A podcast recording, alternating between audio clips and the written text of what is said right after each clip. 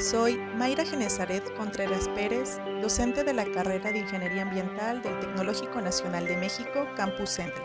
¿Sabías que en casa manejamos tres tipos de residuos? Comencemos por el primero, los residuos sólidos urbanos. Estos son los generados en las casas habitación que resultan de la eliminación de los materiales que utilizan en sus actividades domésticas, de los productos que consumen y de sus envases, embalajes o empaques. Los residuos que provienen de cualquier otra actividad dentro de establecimientos o en la vía pública que genere residuos con características domiciliarias. Algunos ejemplos son botellas de plástico, bolsas de plástico, bolsas de papel, cartón o textiles. También podemos encontrar los residuos de alimentos o jarasca. Otro tipo de residuos que podemos encontrar en casa son los de manejo especial.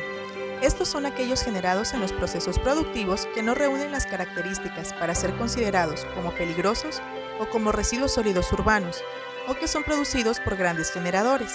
Sin embargo, en casa podemos encontrar algunos ejemplos. El segundo tipo de residuos son los de manejo especial, que son aquellos generados en los procesos productivos que no reúnen las características para ser considerados como peligrosos o como residuos sólidos urbanos. Algunos ejemplos son teléfonos celulares, pantallas de cristal o de plasma, reproductores de audio y video portátiles, computadoras personales y sus accesorios. Finalmente tenemos los residuos peligrosos. Estos son aquellos que poseen alguna de las características de corrosividad, reactividad, explosividad, toxicidad, inflamabilidad o que contengan agentes infecciosos que les confieren peligrosidad.